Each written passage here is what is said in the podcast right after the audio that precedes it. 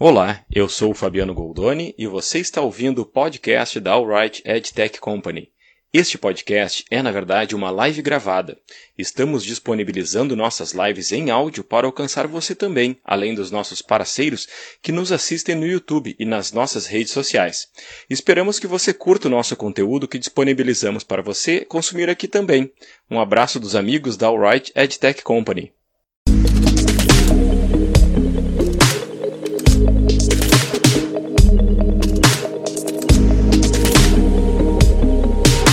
Muito bem, estamos ao vivo aqui novamente, né? Depois de 15 dias, já tem o pessoal dando boa tarde ali nos comentários. É, depois de 15 dias, a gente prometeu ir fazer essa nova live, trazendo uma atualização dos números aí da mídia programática, mas com um toque a mais aí, que é a presença do Donário Almeida e do Anderson Dill, que são dois grandes especialistas aí na área de investimento anjo. O Anderson é.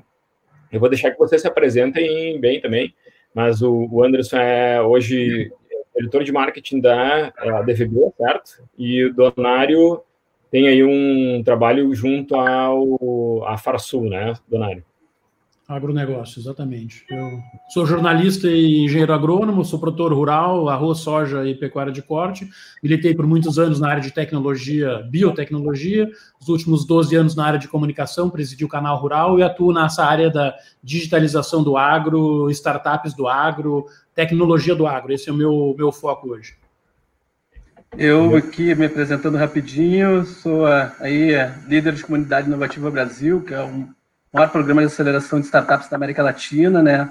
Tenho participação. Ah, Tranquilo. Na verdade, são várias atividades. Vou falar mais focadas para o empreendedorismo, fica mais fácil. Mas também tem aí a participação como membro também da Anjos do Brasil e estou ali como investidor também da Venture, da Grow e da Wall, né? Que são aceleradoras super envolvidas aí com o ecossistema gaúcho de inovação e empreendedorismo aí, fomentando startups, ajudando elas a, a, a vencer a jornada aí. Muito bem, e o Luciano Terres, que dispensa apresentações, né? Nosso querido Luciano aí, sócio da Wright e grande líder aí da área de desenvolvimento. Boa tarde, pessoal. Então, estamos aí de novo para bater mais um papo. Acho que a gente curtiu bastante o último papo, né? Tanto é que a gente aí resolveu dar sequência. Quase duas horas de papo. É. Vamos ver se hoje a gente consegue falar um pouco menos.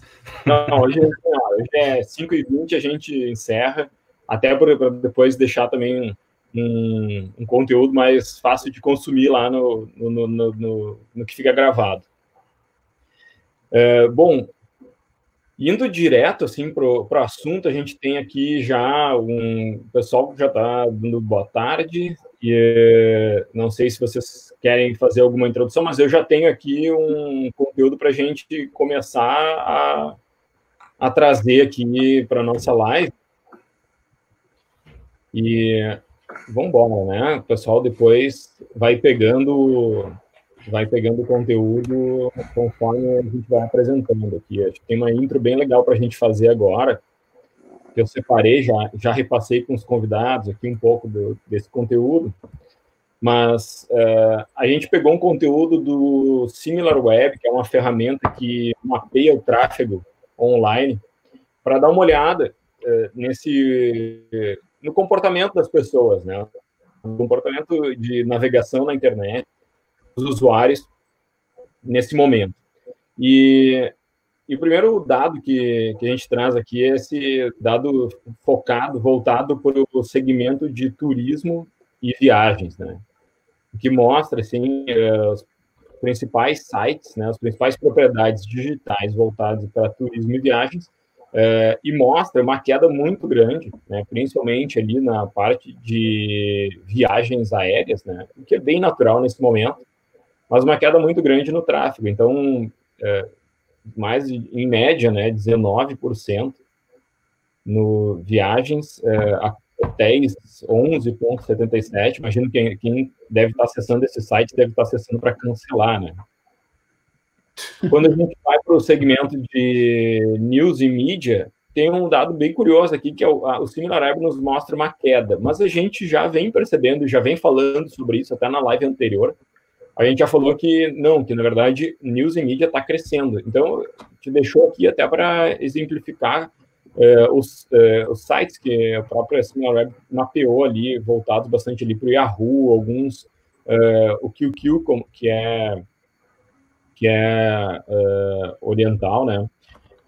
e, por outro lado, os sites ligados a governo crescendo em audiência, né? Porque as pessoas estão buscando uma resposta do governo em relação a esse problema todo. Quando a gente vai para a área de e-commerce, a gente vê um crescimento ali, principalmente puxado pelo eBay, uh, e também na área de delivery, né? Um crescimento do, desse, desses dois segmentos aí, porque as pessoas deixaram de fazer compras no ambiente físico e passaram a pedir. Uh, social networks, uh, basicamente estável ali, né? Facebook, Twitter, Instagram, bastante estáveis. Na parte de TV e streaming, teve um aumento, porque as pessoas acabaram ficando mais dentro de casa, e até recentemente a própria Disney lançou o Disney Plus em diversos países, aumentando um monte a base deles de, de assinantes, né? É um momento bastante conveniente para lançar um streaming agora e está todo mundo em casa. E aqui a gente separou um dado do SimilarWeb olhando só para o Brasil. E a gente vê que todos os grandes portais no Brasil estão bem em verdinhos ali, né? Então, Globo.com com aumento de quase 31%, o UOL 24%, o Grupo Abril 40%. Uh, aí o UOL tem várias categorias, subcategorias, né? O TV Famosos, a Folha, depois lá embaixo Notícias, todos com, com um crescimento bem grande. Uh, o R7, 40%, o Terra. Então, a gente vê que esse segmento de a navegação por sites de notícias no Brasil cresceu muito, na verdade. O que a gente já tinha mostrado na live anterior, mas voltado, mas olhando para nossa, bastante para nossa, para nossa rede. E aí, uh, falando um pouco, né, do efeito, do efeito que é uh, um pouco contrário, né, o, aumentou o tráfego em sites de notícia, mas Uh, a gente vê, e aqui esse, esse, esse recorte aqui é de um grupo que tem no site reddit.com, uh, eh, que eu faço parte lá, e, e, é um grupo dos adopts, né? São as pessoas que cuidam da, da programática nos veículos. Em todo mundo tem pessoas aí da Índia, da Polônia, da França, Inglaterra e muitos americanos nesse grupo. Então ali um perguntou, né, como, como estão os CPMs em abril comparados com março? E aqui ele já está dizendo que viu uma, uma, uma, queda de 50% né, no dele, lá, né, nesse esse, esse usuário aqui, uma queda de 50% em, de março e de 70% em abril em relação a fevereiro. E aí, olha só os comentários embaixo desse post, né? 45, 50% de queda, 15% de queda, esse aqui não está tão mal. 30%, 40%, 60%, 35%, 45%, o outro ali diz que está na mesma situação. Então, a gente vê que teve uma queda grande uh, em todo o mundo, né, em termos de valores de CPM. Isso é reflexo da retirada, da mudança de investimento dos anunciantes. Então, não sei se uh, vocês, eh, Anderson e, e Donário, querem comentar um pouco sobre os segmentos que vocês trabalham, se vocês perceberam esse reflexo, porque a gente na live anterior falou sobre mudanças de estratégia dos anunciantes. Né? Eu, particularmente, estava comentando dos números do turismo ali. Para ter ideia, o Brasil reduziu de 14.600 voos diários para 1.400 voos até o final de abril. Então, tu imagina o quanto isso impacta que não tem necessidade de investir em tráfego, em compra para aquisição no momento que o mercado todo está parado, né? E, e, esse cenário também pode jogar ele para diversos outros segmentos, como particularmente varejo. Imagina varejo, se tu é um grande anunciante, no momento que uh, no online até tem sentido, mas tu faz tráfego para compra de trabalhar a campanha com cross media para trazer pessoas para a loja física, também tu vai tirar para do acelerador. Então é, é, é meio que cenários previsíveis, né? É, eu acho que além do. Quando eu falo de, falo de agro aqui, que é um, né, é um segmento que, diferente do turismo, ele continua, ele é real, está acontecendo colheita, plantio, enfim, mas assim, acho que tem um clima também, né, Fabiano, de, de falta de clima para poder investir, entendeu? Acho que está todo mundo muito parado. Então, as decisões das empresas, não adianta ficar insistindo em, em, em anúncio nesse momento, porque eu acho que há, mesmo no, no, no, nos segmentos uh, mais atuantes, Uh, não há essa predisposição. Logicamente, o delivery, né, a entrega, essas coisas sim, mas eu digo de uh, momento de investimento e de compra meio difícil. Então, próprios preços refletem isso, né, do desinteresse nesse momento. Eu acho que demora um pouco, mas no nosso caso do agro, que tem uh, ações em andamento de colheita e depois preparação de plantio, precisa de insumos, precisa de, de saber que opções tem, vai chegar. Mas eu acho que a gente vive um, algumas semanas meio difícil de, de levar adiante qualquer tipo de iniciativa, entendeu? Sim, a gente vai ver depois que até o setor, esse setor que é um pouco reflexo do agro, que é o setor uh, de bens não duráveis, né, alimentação, ele não, não teve uma queda. É. E, exatamente. Sim. Bom, uh, eu passo aqui já para o momento mais interno da Alright para mostrar um pouco até uh, para os uh, nossos parceiros que que hoje trabalham com a gente e também aí para a gente debater um pouco algumas coisas que, que acabam se refletindo no mercado, né? Os efeitos dentro da nossa da nossa exchange, né? É, como a gente viu, a, o volume de consumo de notícias não caiu, né? Ele cresceu. E ali o efeito que a gente vê na semana de 16 a 31, que foi da live anterior, ele ele se manteve em boa parte nesse início de abril. Então, o volume de impressões de mídia se manteve bastante é, em cima daquele patamar ali que foi construído ali no, no início da, do isolamento, né? Luciano, se quiser fazer algum comentário em cima desses números aqui, fica à vontade. É, esse, isso já mostra uma tendência, tu olha uh, ah, para trás ali do gráfico, né? Vê que sempre tem algumas oscilações, essas oscilações elas acontecem uh, normalmente em finais de semana, feriados, ou, ou no início do mês. Né? Então, uh, a gente já olha, então, agora esse início de mês tão alto quanto o final do mês anterior. Então, a gente, a gente tem uh, acompanhado uma sazonalidade que acontece dentro do próprio mês, com a quantidade de impressões, com preço, enfim, que os últimos 10 dias do mês eles têm um maior volume de transação programática. Então, ele representa 50, os últimos 10 dias representam aproximadamente 50% das transações programáticas de um mês. Então, aqui já mostra um, um crescimento no volume de impressões, né, em relação ao início de mês, né, está quase igual ao final do mês uh, passado. Então, é bem significativo esse crescimento.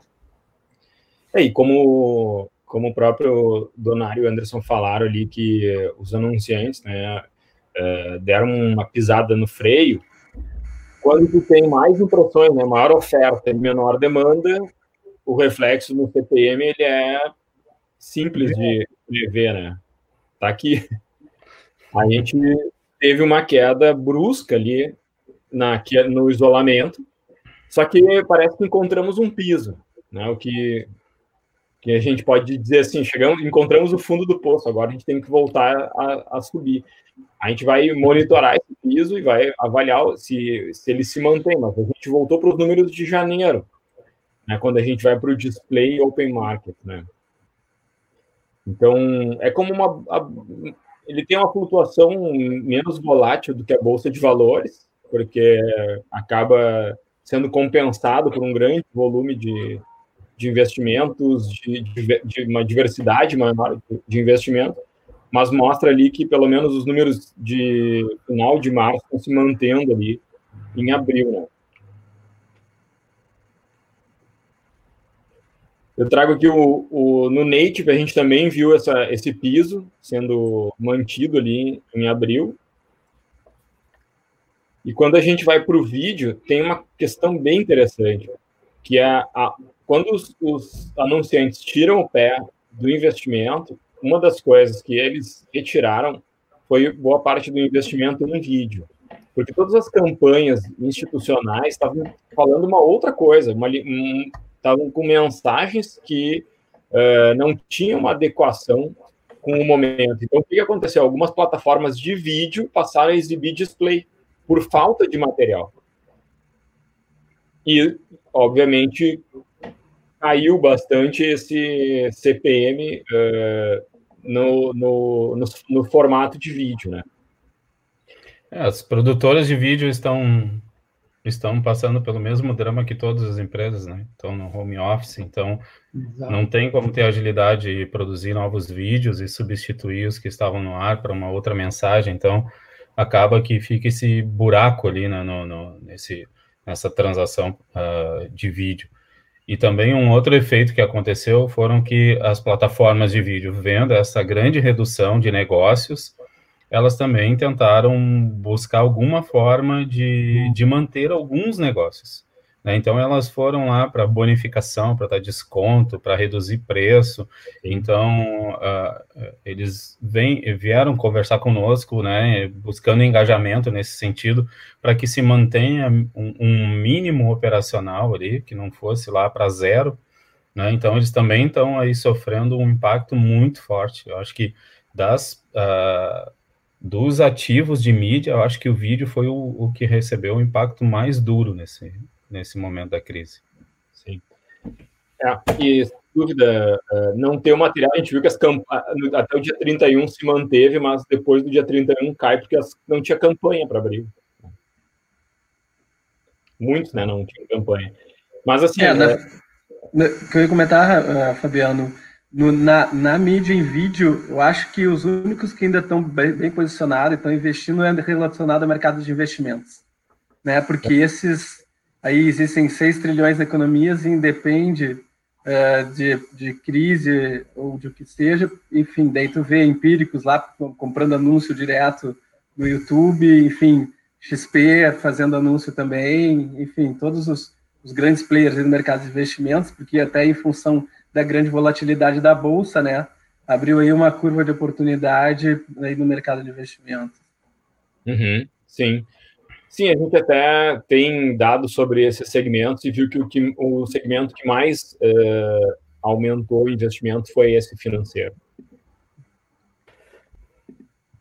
E assim, uh, como a gente já falou na, na live anterior, uh, qual é o antídoto para essa queda do CPM, né? É a gente poder acessar os anunciantes com reserva de inventário específico, vendendo qualidade uma vez que os anunciantes buscam brand safety.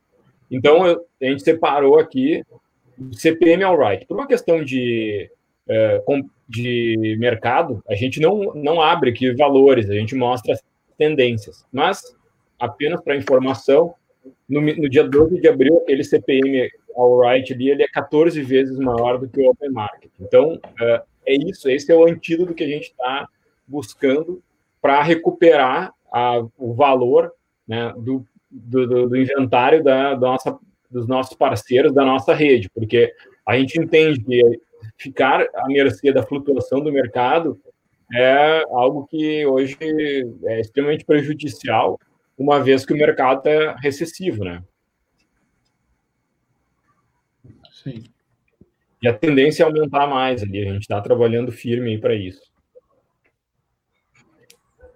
E aqui já passando um pouco para o nosso bate-papo mesmo, né? Que é falar um pouco dos efeitos da Covid no mercado, depois de fazer toda essa análise aí comportamental de tráfego em propriedades de, e de e de também do, do valor aí da, da, mídia, né? Do, do ad spending uh, dos, dos anunciantes. Uh, eu trouxe aqui um, um slide de uma, de uma né, da, dados da Cielo, onde eles separaram ali bens não duráveis, bens duráveis e serviços, né, comparando março com o mês anterior, né, as, as mesmas semanas de março e o, e o mês anterior, já entrando um pouquinho ali em abril, né, e aí se viu uh, que o, o, segmento de bens não duráveis, né, que é higiene, limpeza, uh, se manteve, ou até cresceu um pouco, em comparação com bens duráveis, né, eletrônicos, automotivo, linha branca, uh, caiu e serviços também, daí caiu para valer mesmo, assim. Uh, olhando para isso, isso, o Donário fez já alguns alguns comentários ali sobre o agro. Uh, mas de fato a gente vê, Donário, que o agro ele depende muito do transporte, né? E a gente tem visto uh, diversas uh, reportagens sobre como o, o, a, o, setor de serviços afeta o transporte, porque o caminhoneiro não tem o que comer na estrada. Né? Então, é, mas, mas, de uma maneira geral, assim, Fabiano, eu tenho participado de alguns fóruns aí de discussão e como a gente, né, dou exemplo, aqui no Rio Grande do Sul, a gente está em plena colheita, né, de arroz, soja, soja, a maior commodity uh, do país e aqui no estado super relevante, né? A gente tem falado com vários, assim, esse não tem sido um problema, a logística não tem sido uh, o problema, entendeu? Então, uh, não tem impactado. Acho que a, a, a, aquelas coisas que que são necessárias de insumos, de compras para operar a colheita, elas estão fluindo, estão andando e não tem como parar, entendeu? Uh, o setor em si, ele, uh, quando fala aí de, de gastos em publicidade, talvez ele esteja muito mais reduzido em função do momento que a gente está vivendo de incerteza mas vai continuar acontecendo, vai ter que ser feito o plantio, vão ser usados insumos, né? Não é diferente do turismo, que não tem turismo é, em Gramado até o fim de junho, não sei como o Anderson que manja disso aqui. No caso do agro, não, as atividades vão continuar com uma certa dificuldade. Mas eu acho que tem um pequeno momento agora do pessoal não quer nem falar em uh, aquisição de insumos uh, pelo choque de tudo que está acontecendo mas não está afetando as operações. É, particularmente que estava comentando, né, que a gente falou antes ali, em relação ao turismo, Gramado está fechado agora de 20 de março a 1 de junho, daí com certeza impacta bastante. E particularmente ali relacionado aos bens duráveis, que a gente observa uma queda representativa, é muito mais pelo próprio clima de incerteza que você acabou de comentar, Donário. No momento que a gente não sabe por quanto tempo a economia fica parada, onde a maioria das empresas estão demitindo. Eu fui abastecer o carro na, na, na, agora na, sexta, só tinha um frentista no posto. Eu perguntei para ele, vai, como é que tá aí? Ele falou, ah, já reduziu um monte de movimento e, uh, e, e o patrão já demitiu 200. Né? Daí, daí, eu falei, pô, mas como assim 200? Não, ele tem 23 postos. Então, tu imagina que no momento que tu tá é. olhando... é, então, enfim, no momento que tem um momento de certeza, todo, todo mundo fica meio com o pé atrás, não sabendo até como agir, porque quem está hoje trabalhando de home office não sabe se daqui a um mês ou quando voltar não vai ser demitido por própria desaceleração num segmento que ele esteja diretamente relacionado. Então, esse clima de certeza é, é, é, é, exatamente essa visão que esses gráficos mostram, é o momento que a gente está vivendo. Sim. E vocês estavam falando do sistema do, do segmento financeiro. O agro tem um bom, um, uma boa relação com o segmento finan, é, bancário, né? Com, e só que agora a gente vê que esse sistema está sendo inundado de demanda, né? Porque é, as empresas estão precisando se capitalizar ou pelo menos é, fechar o buraco, o dente que vai ficar no fluxo de caixa nos próximos dois meses, né? É, como isso está afetando outros segmentos? Como, como vocês enxergam essa, no, no caso do agro brasileiro, vamos falar no Brasil, né? O Rio Grande do Sul tem uma particularidade nesse ano em função da seca que tem um impacto relevante, né? Vai ter um impacto relevante na economia gaúcha essa seca aí com uma redução grande de faturamento no, no setor primário. Mas de qualquer maneira, o agro ele se financia basicamente de três formas, né? Um é capital próprio uh, do produtor, então ele tem seu capital e ele faz o seu o seu investimento. Uma segunda forma é através do financiamento oficial e de bancos, né? seja aquele crédito carimbado do agro que tem taxas uh, uh, uh, reguladas, né? E a terceira fonte é com o fornecedor do insumo ou o agroindústria que compra teu, o seu produto, né? De uma maneira geral, olhando para essas três frentes aí, o, o, o, produtor rural brasileiro, brasileiro, não gaúcho, ele está mais capitalizado do que o ano anterior, porque esse ano é um ano fantástico. Olha só o, a loucura que é esse Covid, né? Esse momento que a gente está vivendo. Esse é o ano de maior produção de soja e milho do país, né? Com o maior preço da história uh, da agricultura brasileira. Então, assim, ó, o faturamento do agro brasileiro ele, ele é muito bom esse ano, porque o volume aumentou e o valor das commodities aumentou em função do dólar, né? Chicago, enfim. Então, assim, o, o produtor, eh, para financiar essa próxima safra, ele, na, na parte de capital próprio, ele está bem, tá bem ah, capitalizado. As, as, as, duas outras fontes que eu mencionei, o sistema financeiro, ele tem aí o aporte e já deu sinalização, o governo já deu sinalização do plano safra, da, da próxima safra, ele está disponível e vai ter o capital necessário para esse financiamento.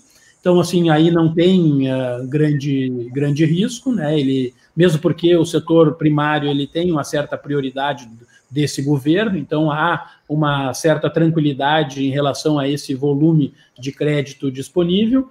E a terceira fonte de, de financiamento são as, as próprias empresas fornecedoras de insumos ou as agroindústrias, que aparentemente uh, vão estar tá vendendo, né? É uma safra grande que vai acontecer, então as empresas vão ter produto para vender e vai ter uh, essa economia girando. E, e, imagino que não vai ter restrição de crédito, mesmo porque esses produtores estão num momento muito bom de garantir pagamento posterior. E as agroindústrias, como são produtos de uso interno, arroz, feijão, que com toda essa crise vai continuar, nós vamos continuar comendo arroz, feijão e carne, uh, no mercado interno ele é robusto e o mercado externo com esse dólar robusto também. Então eu te diria uh, dividir em três pontos a, o financiamento o agro, nas três frentes eu te diria que tem uma situação relativamente confortável em relação ao financiamento da próxima safra. Sim. Vai sobrar dinheiro para os bancos alocarem para outro, outros segmentos que vão precisar de ajuda, né? Pode ser, mas não, mas vai ter um, um destino grande mesmo, porque o negócio do banco é emprestar para quem pode pagar de volta, né? Uh, essa é a primeira coisa, né? Então, assim, o setor, aparentemente, ele, a próxima safra vai ser uma safra bacana já com pessoas capitalizadas. Então, se eu sou banqueiro, eu acho esse cliente um cliente bom de, de financiar, né? Sim. Melhor do que a empresa de turismo de gramado, né? É, e, e, enquanto, é. enquanto a partida lá em Gramado reflete daí um cenário completamente diferente, né? Avaliando em aspectos. Porque tu fecha hotelaria, hotelaria gera efeito em cascata para o varejo, para o comércio, para serviços, para tudo, é restaurante, e congela a economia como um todo, né? Vai ser. E, e, e é ruim, porque o que, que acontece? Não, não é um cenário que tu tem uma previsibilidade de simplesmente acabou o, o lockdown aí, vamos liberar, as pessoas de um dia para a noite vão sair e voltar ter uma vida normal. Não, tudo vai ficar mais lento ainda, todos os processos, então vai demorar mais até para esse segmento se restabelecer. Mas mesmo assim, estão tá, se abrindo linha de crédito de várias formas, formas, né? O governo federal aí abriu linha de crédito para financiamento de, de, de folha, uh, enfim, estão tá, assim, tipo assim, gerando vários esforços para manter a roda girando. Mas foi bem como tu falou, né, Donário? Infelizmente, para tu ter acesso a capital, tu tem que ter lastro. Então, quem é que vai ter lastro para, de repente, eu tenho, eu tenho numa operação aí de um partner meu, é, enfim, é, já uma operação com 250 pessoas, talvez venha demitir 150 pessoas, 50 já foram, né? É, imagina demitir o custo para demitir 150 pessoas e manter toda a estrutura parada por mais dois, três meses, que seria lá o, algo previsível aí dentro de um cenário. Então não é, não, é, não é uma missão tanto quanto fácil. Mas é a realidade que a gente tem hoje, a gente vai ter que aprender a se adaptar a isso e, e conviver com isso, né? Isso inevitavelmente, é, da mesma forma que a gente vê aí esse cenário todo, em alguns outros segmentos tem oportunidade. Delivery nunca se entregou tanto, né? Tem uma startup que eu conheço, que é a Gurvan, falei, encontrei com ela no Zafra semana passada, ela falou que aumentou em quatro vezes os pedidos dela. Enfim, daí, é, crise também é são de oportunidade, né? o negócio é mais é, é, é, aquela velha capacidade que as empresas vão ter de se adaptar ao momento, ao cenário, porque depois, quando voltar, é a tendência é que volte a uma normalidade nos próximos seis, sete, oito meses, as coisas comecem a voltar, né? Certamente, acho que tu falou bem aí, né, cara? É, vão, as empresas vão ter que se reinventar, né? Fazer o que a gente faz de uma forma diferente para atender esse novo momento, né? E até eu vejo aqui, não sei se é o momento aí, Fabiano, mas tem pergunta aqui, né? O Domingo Seco fala. É, exato. Eu, eu, vou botar é. no. Deixa que eu vou botar na tela aqui. a é. pergunta é que ele está, ele não está participando aqui da, da, do, no vídeo, mas ele está no radinho, assim, né? Só é, então, assim, mandando esse, esse setor do agro que a gente fala aí que ah, não muda muito tal e tal, não muda no sentido de que o negócio continua, mas ele era muito centrado em feiras uh, agropecuárias, ou seja, o produtor ia lá no AgriShow, ou na Expo Direto, ou na Expo Inter, aqui no, no Rio Grande do Sul para encontrar o fornecedor de insumo da máquina ou do insumo que seja e fazia ali a sua eh, negociação, a sua compra, esse negócio. São várias essas feiras, são gigantes, né? É um, é um, é um ambiente super uh, uh, bacana e, e que gira muito dinheiro. Cara, quem está envolvido nesse negócio vai ter que se reinventar, porque não tem feira, né? O calen... A pergunta é como é que está o calendário de feiras? Né? Afeta o turismo, né? Também. Exatamente. Tem então, a grande dessa feira. É, no final do mês agora teria o AgriShow, que é a maior feira de máquinas do país, né? Onde estão as grandes, os grandes lançamentos, as novidades, tá? Não vai existir, pessoal. Então, assim, ó, essas empresas elas vão ter que se reinventar no sentido de levar a informação desse lançamento para o donário, que é o produtor ali em Arambaré, entendeu? Uh, como é que vai ser isso? Não sei mas uh, talvez aí, Anderson, tenha oportunidade para algumas startups de acharem soluções de VR, né, de realidade aumentada, uh, e abre um novo caminho, né? Então, assim, abrem-se oportunidades para esses, para essas novas situações. Mas vai, vai ter que ter, vai ter que ter a mudança, né? É, ainda semana passada que falou em relação a. Vai lá, fala, fala, Fabiano, depois eu entro. Meneghetti complementou aqui, o Alberto Meneghetti complementou falando que a Singenta organizou uma feira virtual agro, né? Exatamente. Que também é uma coisa que movimenta é, a questão do turismo é, é, é interessante porque eu também eu fui consultado essa semana sobre uma empresa de turismo que, que o cara queria saber o que, que ele faz. Eu disse, pega os eventos, que tu levava pessoas para os eventos, agora faz os eventos e até as pessoas, pelo menos tu não perde a audiência, o engajamento com o teu público. É, e mais importante, eu acho que é o seguinte: a gente pode estar tá achando aqui que isso aí é uma coisa temporária, ah, em dois meses resolve. A minha opinião é de que nós vamos passar por um novo normal.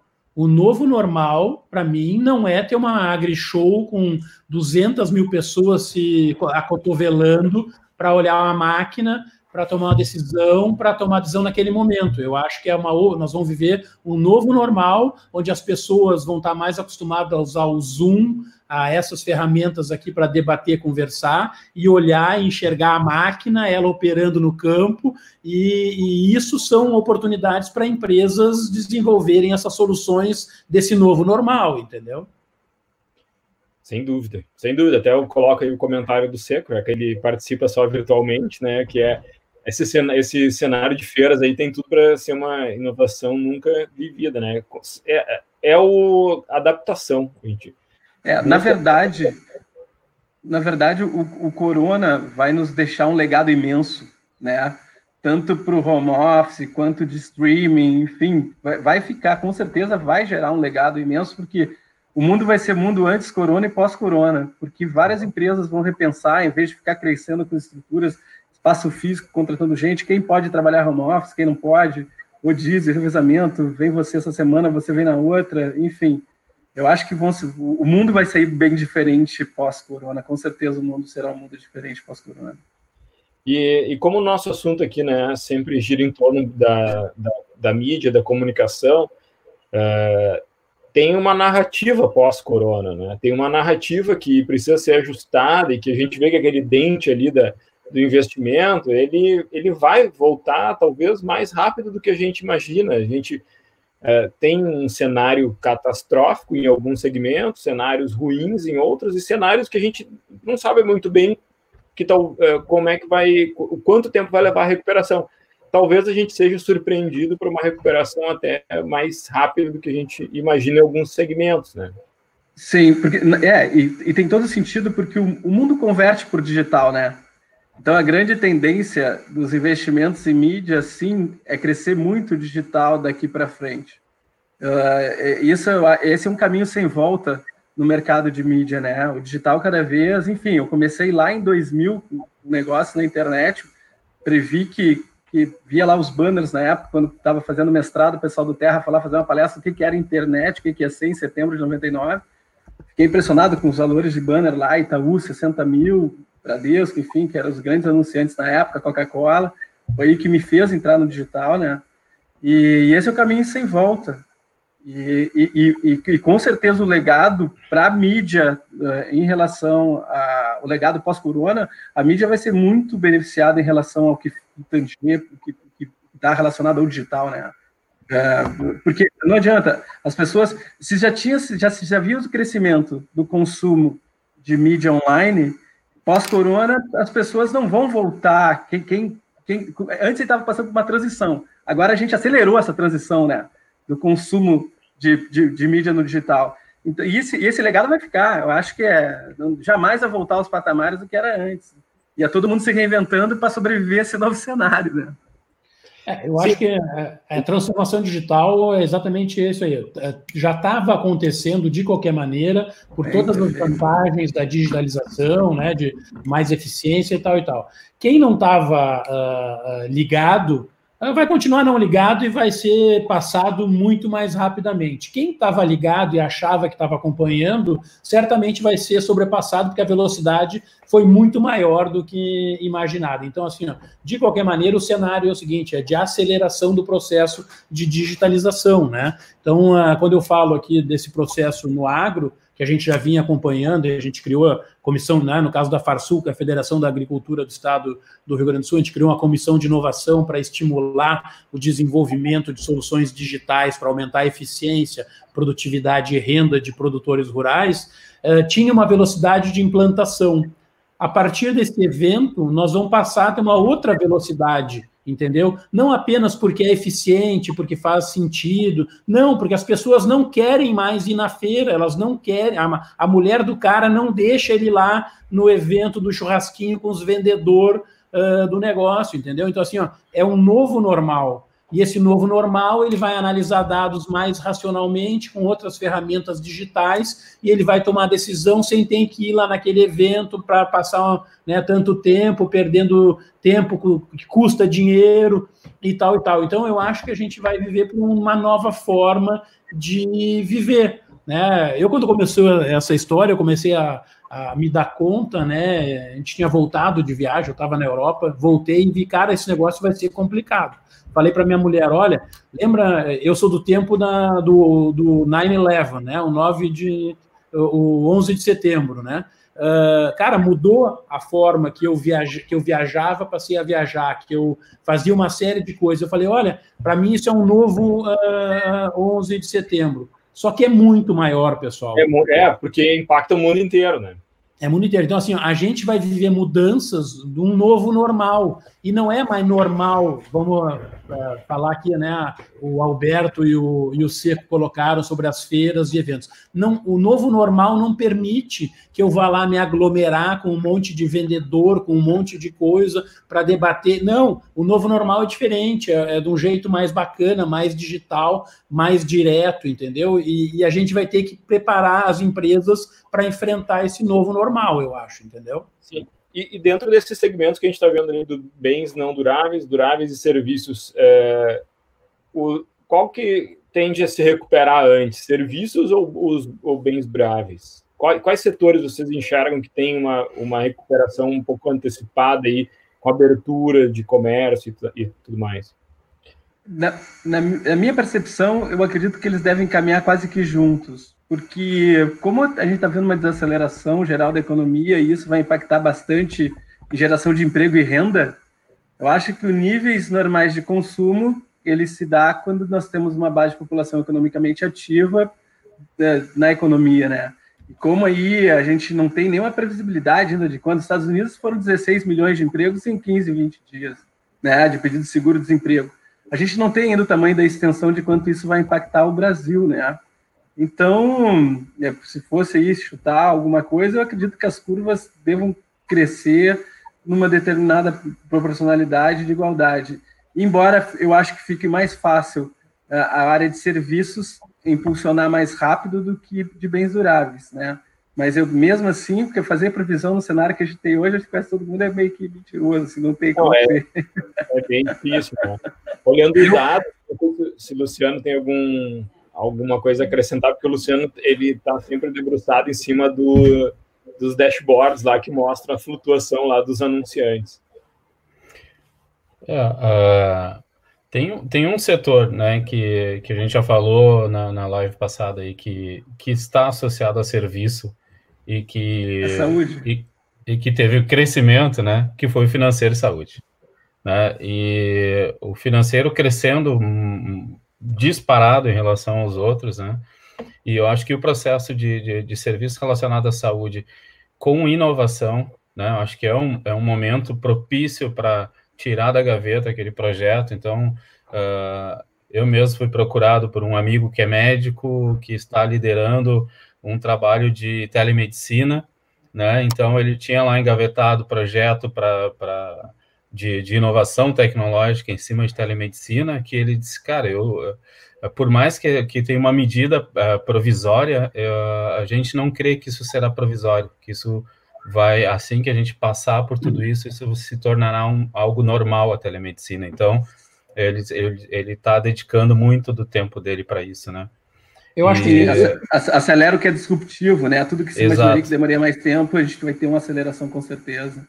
É, eu, eu, acho que esse é um, esse novo normal, ele é um novo normal mais eficiente, entendeu? E eu falo assim pelo, pelo meu, a telemedicina. Pô, é um absurdo não poder ter telemedicina, entendeu? É completamente irracional é. do jeito que hoje a gente tem tecnologia de não dar acesso para um cara lá em, no interior de Luiz Eduardo Magalhães a falar com o, o, o professor Calil de São Paulo. Se ele puder pagar e fazer, cara, é maravilhoso. O problema é que o, a gente está acostumado com os cartórios, né, com as regulações que não permitem essas coisas. O Covid veio para. Ah, vamos parar temporariamente de, de validar assinatura no cartório.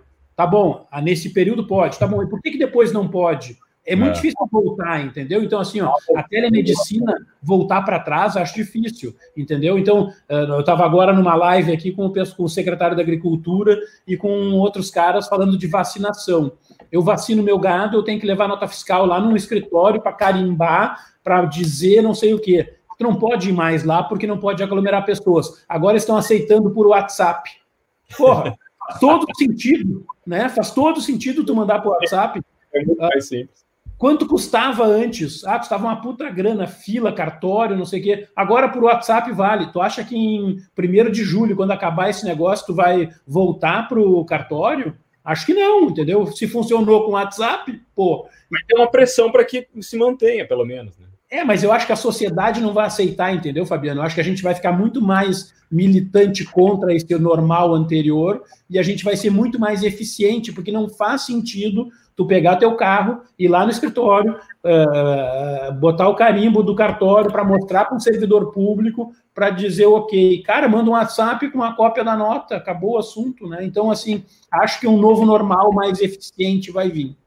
É, e questão é. até a própria telemedicina, uh, eu acho que, tipo assim, ó, é até no Brasil, pelas, pelos aspectos sociais que nós temos também de desigualdade social, é até uma, uma forma de gerar inclusão para aqueles pros menos favorecidos, entendeu? Uma forma de ter uma inclusão uhum. social, acesso à saúde daqueles que jamais teriam de uma forma normal, porque tu consegue ter uma, uma redução de custo gigante, conseguindo atender pessoas que de repente teriam que fazer deslocamento. Imagina fazer um deslocamento de 5, 6 horas de viagem para fazer um exame que poderia fazer isso EAD, à distância, perdão. É, então, eu acho que tem muita coisa racional que vai ficar e fica, realmente vai ficar de legado para a sociedade como um todo. Vocês viram o que os caras fizeram na Caixa Econômica Federal, cara? Em dois dias, 20 milhões de pessoas se cadastraram, se digitalmente fizeram algum processo. Eu não sei, eu não fiz, eu não, não faço parte desse grupo. Mas assim, ó, eh, para ganhar os 600 pila. Cara, neguinho entrou na internet, resolveu o negócio. É, essa, isso é um legado, entendeu? Donário, não foi 20 milhões de pessoas 20 milhões de créditos foram validados, tá? Foram 110 milhões de pessoas em pouco mais de 24 horas, tá? É fantástico. É Eu nem sabia que tem tanta gente assim que, que sabia o digital URL da caixa. É, em, em 48 horas foram 110 milhões de pessoas que fizeram o cadastro, desses 20 já foram validados como ok. É, olha que fantástico isso. Hoje, hoje a gente tem cento em, que acessam a internet pelo menos uma vez por mês uns 150 milhões de brasileiros. Então é, é, é, um, é quase, sei lá, uns 70%, 80% desse volume. Eu quero, quero pegar o gancho do, da, da, pergunta que o Seco colocou agora aqui. Opa! Se puder botar na tela, hein? Aí. É, falando de uma relação de eficiência, né? E aí eu tenho, eu tenho, eu tô com uma informação aqui no, no meu celular Startups lançadas durante a última crise, entre 2008 e 2010, todas com foco em eficiência. Uber, Airbnb, Spotify, WhatsApp, Groupon, Pinterest.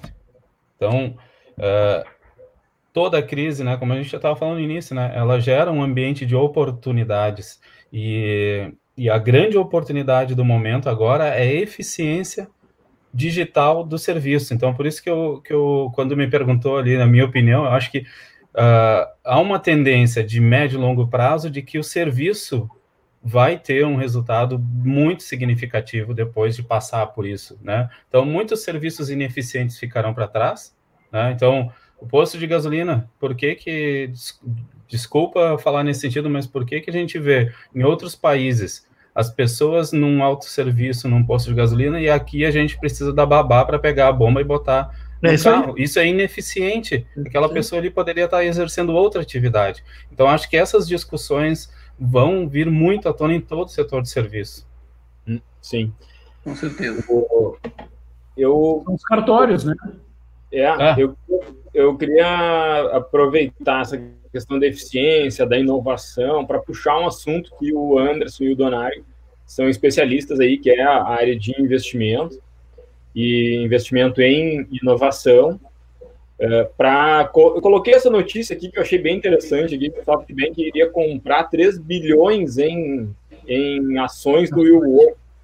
Né? E aí a gente, a gente vê assim, o, o, o WeWork ele é um ambiente vazio hoje, né? ou muito esvaziado, Uh, assim como outros coworkings, por questões óbvias, né? As pessoas estão em isolamento social e o, e o coworking ele tinha o propósito de networking, né? Então, uh, queria ouvir um pouco de vocês, segmentos que, favoráveis à inovação, segmentos que perdem com esse momento para receber investimento e, e, se o investimento em inovação ele tende a se manter, crescer, como é que vocês enxergam esses, esses movimentos de venture capital? Acho que, assim, eu vou falar rapidinho, eu acho que qualquer investidor no momento atual, o cara pensa, se ele pensava três vezes antes de investir, hoje ele pensa nove vezes antes de investir. Eu, pelo menos, né, que faço alguns investimentos em startups, eu estou fazendo, cara, é no freio, vamos ver se que, que, que realmente se extrai desse negócio acho que vai ficar muito mais uh, eloquente aquela coisa de escolher boas, uh, bons e boas investidas, né, em setores que realmente têm uma perspectiva de podermos surfar numa boa onda, né, e esteja num estágio que mais rápido de, de resposta. Eu acho que o investidor ele fica mais cauteloso nesse ambiente. E os setores certamente uh, amarra aqui com a pergunta aqui que o Domingos fez, né? Quem perde mais? Todo setor que é ineficiente perde muito mais que outros já em transformação.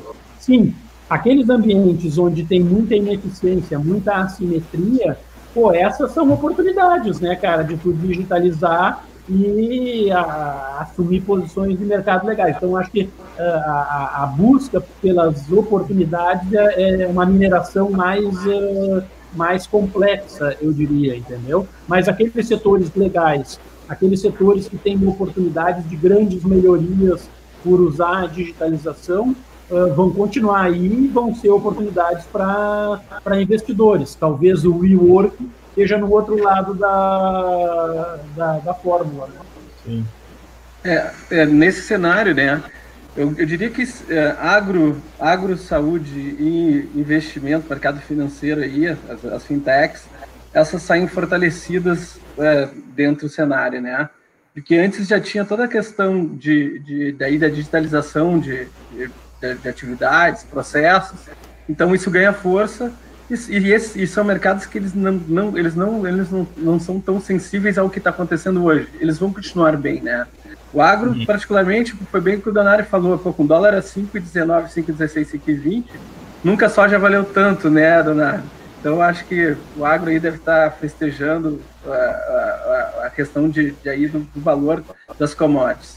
E, em contrapartida, o que, o que eu acho que o legado que fica muito em relação a, a, ao corona como um todo, exatamente as startups que conseguirem sobreviver a esse, a esse momento, que é um tanto quanto turbulente, essas saem um tanto quanto fortalecidas.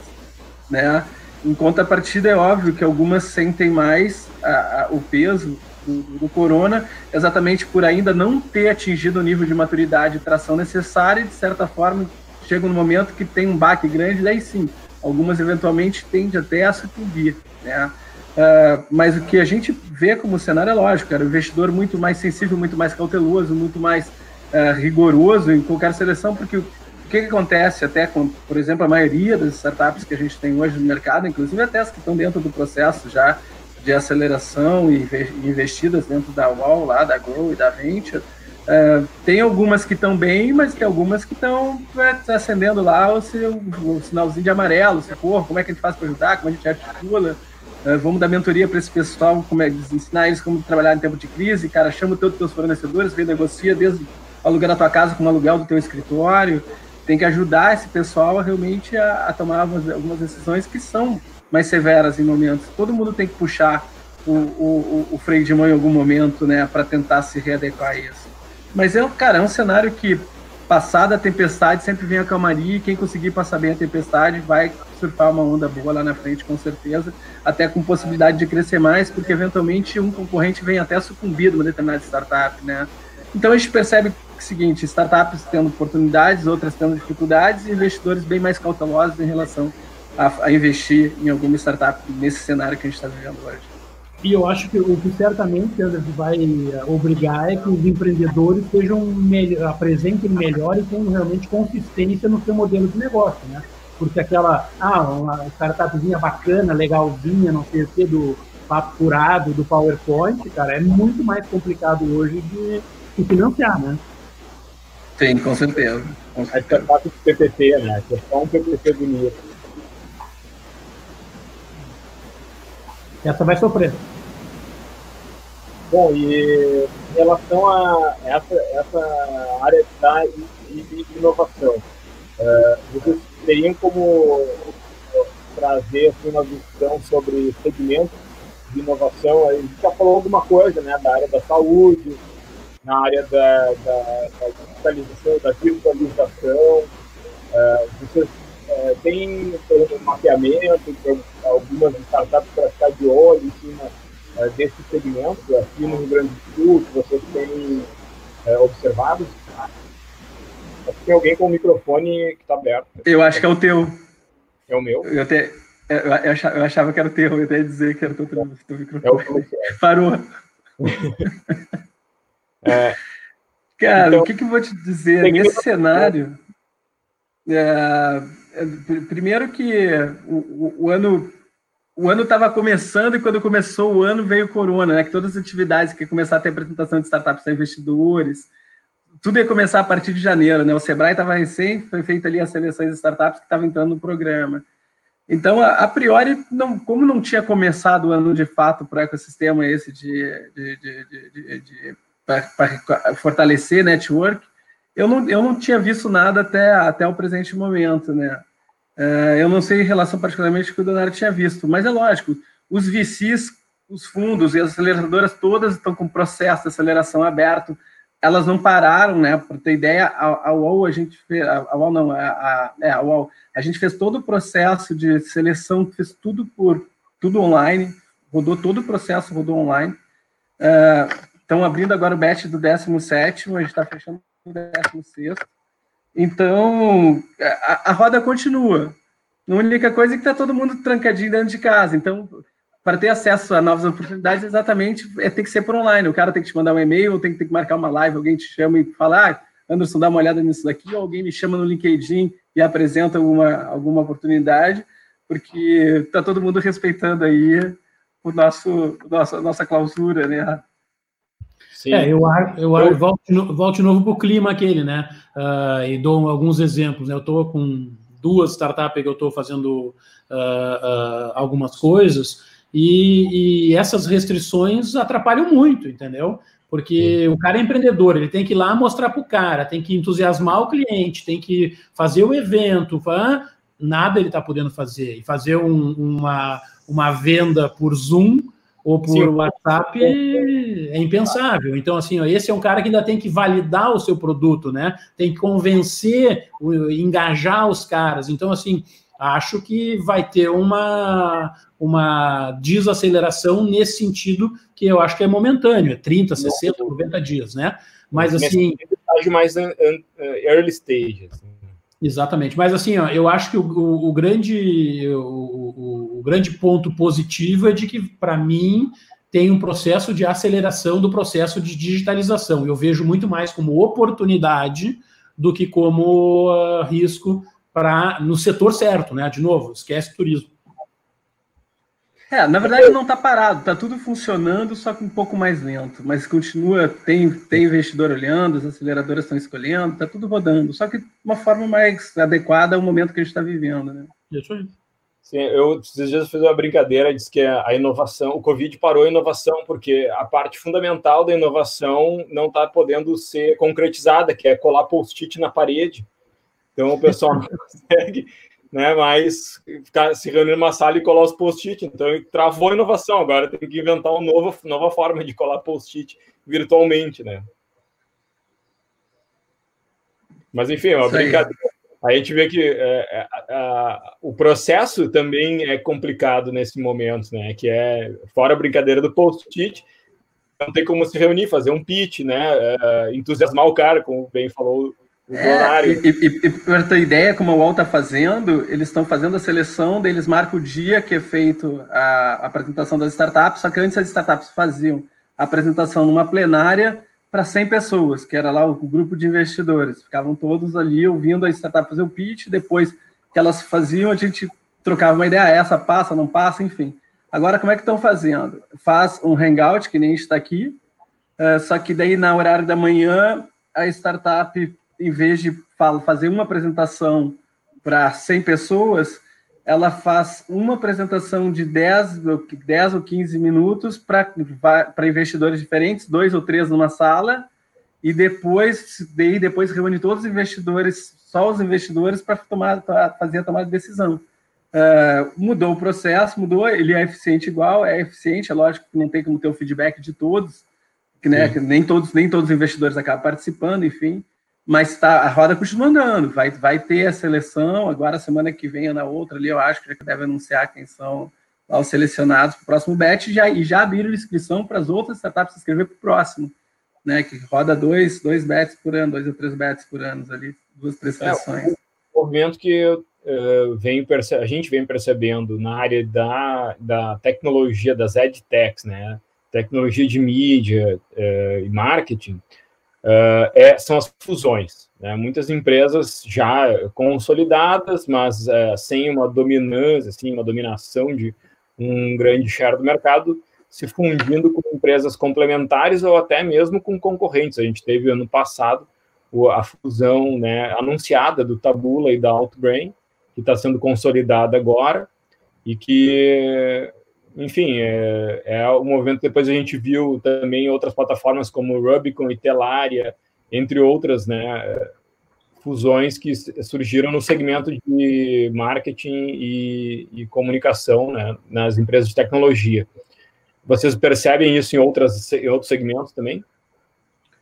No nosso segmento ainda não apareceu porque ainda são muito pequenos, né? São uh, uh, essa coisa de startup, de, de tecnologia ainda está pequeno, mas isso é um movimento natural, né? Uh, a crise vai vai elucidar as ineficiências e vai tentar, né? Os empreendedores vão tentar ajustar e a fusão, a aquisição é um é um movimento movimento natural, né? Como no setor do agro ainda é, é pouco, essa digitalização é muito menos uh, acentuada do que no AdTech ou, que, ou no, no turismo, ou em outras áreas, né? Se for olhar nos, nos estudos que tem, o agro é um dos menos uh, setores menos digitalizados, esse impacto ainda é pequeno. A gente não está vivendo aquela onda de, de todo mundo digitalizando com várias empresas que poderiam estar tá se fundindo ou sendo adquiridas ou, ou compradas. Então, não está nesse estágio, mas eu acho que é natural que socorra na maioria dos setores a partir da crise. Né? Uhum. É, eu, eu acho que a crise vai, vai trazer um cenário favorável a esse movimento de fusão e aquisição. Né? É, tanto que tu já teve agora um movimento que ocorreu um mês e meio atrás, é, uma empresa de São Paulo, me faltou o nome agora, ele comprou uma empresa como um todo, mas na verdade eles nem queriam tanta solução da empresa, eles queriam os devs da empresa, né? Então eles compraram as cabeças, compraram a operação toda. O interessante eram, na verdade, as cabeças pensantes que tinham dentro do negócio.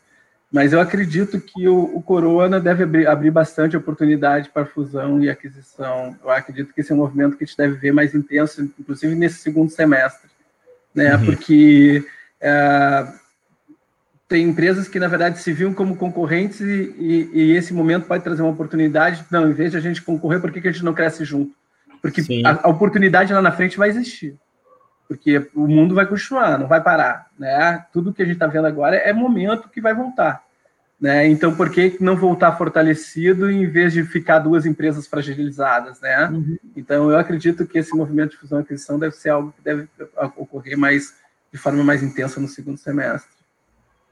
Porque agora tá, agora tá quem, quem vai sobreviver o segundo semestre, né? Agora esse período é ver quem é que chega lá, chegou no segundo semestre, beleza, daqui por a gente pode pensar e juntar os trapos. Sim, é, a gente vê que existe até um, uma, um ambiente é, social, psicológico mais favorável a essa cooperação, né? Para é. deixarem de competir, se unir para ser grandes juntos, né? É, o, o, o, acho que um dos legados que, que, o, que, o, Corona vai deixar é exatamente essa questão de cooperação e colaboração, né? Eu acho que uh, são duas palavras que eventualmente podem parecer até sinônimos uma da outra, mas ela tem uma distinção bem grande em relação uma a outra e é algo que as pessoas vão estar incorporando até, cara, até a preocupação que a gente tem com a pessoa que não tem o que comer, gente hoje fazendo quentinha para poder distribuir para a população, né? Então, essa questão de colaborar e cooperar, eu acho que isso deve ser algo que realmente deve vir para ficar. As, pessoas mudaram muito. Eu acho que as pessoas estão mudando muito a forma de pensar em função da fragilidade do ser, né? Porque, na Sim. verdade, é, a gente está aqui hoje, pode passar daqui a duas, três semanas, alguns de nós, eventualmente, pegar o corona e não resistir a ele. E, e o que, que, é a vida, né? O que, que a gente... madeira aqui. Sim. Sim, não, é, pode acontecer com qualquer um.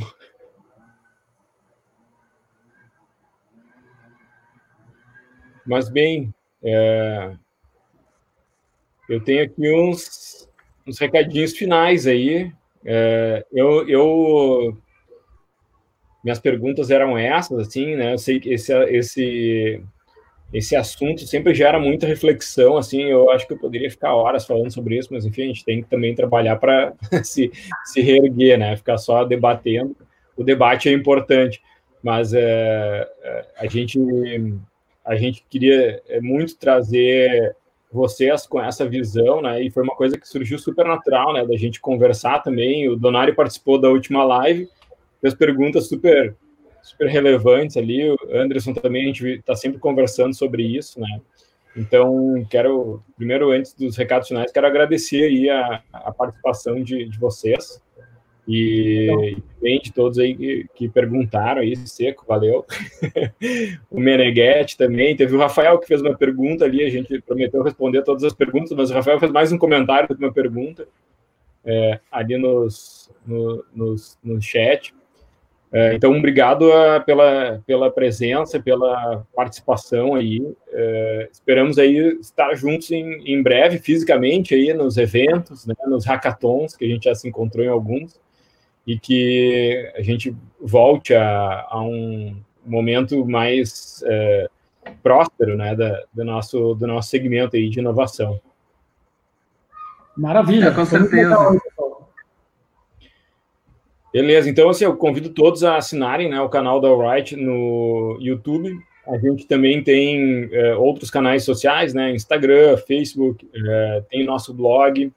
A gente tem um, também um canal no Telegram, que é para é o Right for Publishers, né? Então lá a gente envia alguns conteúdos exclusivos para, para a comunidade de publishers lá. Ah, esse relatório do SimilarWeb ele vai estar linkado ali no, nos comentários, no comentário não, na descrição desse, dessa live. Então quem quiser ir lá uh, olhar mais a fundo ali esse, esse relatório, eu recomendo. O SimilarWeb é uma empresa que grande parceira nossa que a gente recomenda muito. E quero agradecer a, mais uma vez a, a, participação de todos aí, né, que estiveram uh, ao vivo com a gente, uh, e a participação aí do Donário, do Anderson. Uh, muito obrigado aí pelo, pelo, pelo, pelos insights, pelas visões. Acho que a gente precisa muito debater e, e trocar informação porque nesse momento o, a direção vem de um novo senso comum que a gente tem que, uma nova massa crítica que a gente tem que, que construir, né? Legal, muito obrigado pelo convite, foi super legal aí, valeu, Gurizada. Então tá, o Seco está perguntando tá. quando que vai ser o próximo. O próximo, bom, é, hoje conversando com no nosso nosso papo sobre a equipe do marketing, também com a equipe da Aurora, que é a nossa universidade, a gente está planejando aí algumas coisas para os próximos dias, para as próximas semanas. Uma coisa que a gente quer fazer é trazer esse reporte de números da mídia programática semanalmente. Então, a gente vai é, se organizar para fazer isso ao vivo toda semana, separando talvez um pouco é, desses outros papos sobre mercado, sobre inovação, para deixar um, as coisas mais organizadas, mais tematizadas também, né? E, e aí também é, é, fazer com que os convidados participem de forma mais é, é específica ali, né, em cada em cada assunto. Hoje a gente misturou tudo porque enfim a gente está também de uma certa forma aprendendo a fazer essa nova narrativa de live, né?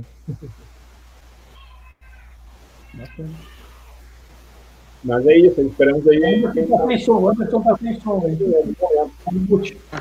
Ah, peraí, peraí, botei.